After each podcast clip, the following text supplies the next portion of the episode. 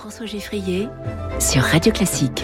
Les classiques de l'économie tous les matins sur Radio Classique avec Natacha Valla. Bonjour Natacha. Bonjour François. Économiste, doyenne de l'école de management de Sciences Po. On va parler de l'économie comportementale avec vous ce matin. De quoi s'agit-il? Alors c'est très à la mode aujourd'hui. On a parlé de Daniel Kahneman il y a quelques jours de cela.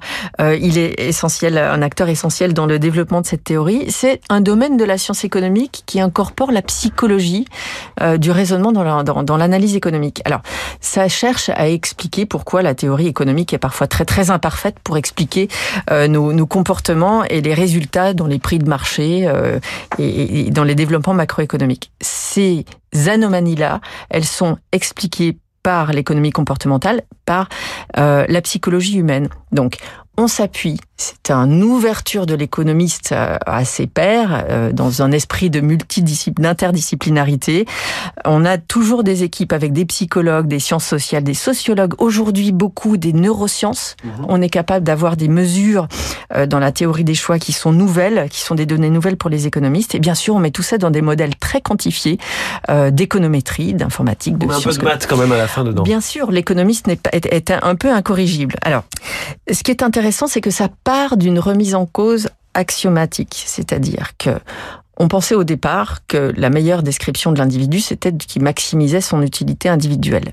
Or, quand on introduit des émotions, des erreurs de jugement, on juge mal, on a une mauvaise information, on introduit aussi la possibilité qu'il y ait des biais cognitifs, des facteurs très personnels, des normes sociales qui viennent influencer euh, le contexte, les institutions, l'éducation, le milieu, qui viennent influencer non seulement la décision, mais l'efficacité de cette décision sur le résultat, en termes de quelle est mon offre de travail, combien j'épargne, combien je vais être capable de dépenser sur l'éducation, sur les biens de consommation simples, etc., etc. Et donc, Natacha, cette économie comportementale, c'est une réaction à la théorie euh, de rationalité très parfaite de l'homo economicus Voilà, c'est ça. Cette remise en cause le fait qu'on puisse se concevoir comme des êtres capable d'émotion, capable d'irrationalité, ça peut permettre de donner une image un peu logique de tout ce qu'on fait et de tout ce qu'on décide.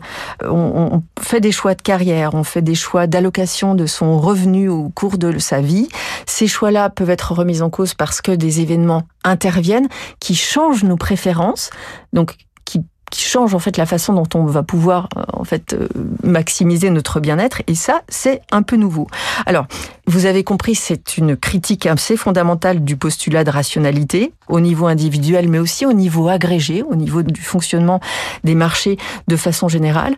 Alors, est-ce que cette déviance par rapport à la rationalité est universelle Bien sûr que non, parce qu'on arrive quand même à expliquer des choses avec euh, des axiomatiques anciennes. Donc je pense que c'est très complémentaire à ce qu'on a pu oui. développer comme, euh, comme cadre analytique auparavant. Quels sont les biais cognitifs mis en évidence par l'économie comportementale? Alors ces, ces, fameux biais cognitifs qui font qu'on va pas être rationnel, ils sont de plus en plus nombreux, j'allais dire, parce qu'on a une économie qui est une société qui s'accélère, on a une position, un positionnement de l'individu par rapport au choix qui change beaucoup du fait de, de, notamment des technologies.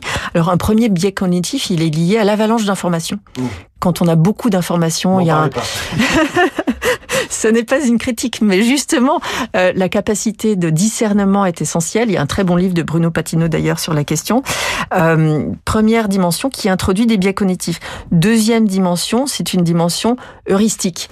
Quand on fait face aujourd'hui dans un monde incertain, dans un monde où il y a beaucoup d'incertitudes, face à une décision qui doit être prise dans cette incertitude-là, c'est-à-dire qui doit être prise en formulant une probabilité pour qu'un événement se réalise, alors là, on a tendance à, penser une probabilité de façon assez faussée en fait par rapport à la probabilité objective, soit d'une catastrophe, soit d'un événement heureux. Voilà. Donc ça c'est un peu une, une, une, faiblesse psychologique, je ne sais pas. Euh, mais en tout cas, qu'est-ce que je pourrais vous donner par exemple si on vous montre une émission sur les attaques de requins sur les plages, par exemple, euh, on sait très bien que ça arrive quand même très très très rarement. Mais si vous voyez deux émissions de suite dans l'espace d'un mois et demi, vous allez réfléchir à quelles vacances vous les allez passer. Voilà, c'est un petit peu ça. Donc le, cette dose de, de probabilité-là. Euh, par rapport à l'habitude, par rapport à l'héritage, vous êtes abonné à un fournisseur de télécom. euh, c'est un petit peu, vous êtes habitué, donc même si c'est pas le meilleur service, vous allez rester avec la même firme. Ou alors, c'est un peu coûteux de changer, il faut cliquer 15 fois, on sait pas comment, il faut réclamer. Donc finalement, cette inertie, c'est un biais, une source de biais cognitif. Euh, la myopie, le fait qu'on voit euh, plus les gains à court terme ou les pertes à court terme plutôt que les conséquences à long terme, ça peut être formulé comme un biais cognitif, etc., etc. Donc voilà, ça, cet univers-là s'enrichit. Et tout cela est donc étudié par l'économie comportementale que vous nous avez euh, décrite ce matin. Merci beaucoup, Natacha Valla.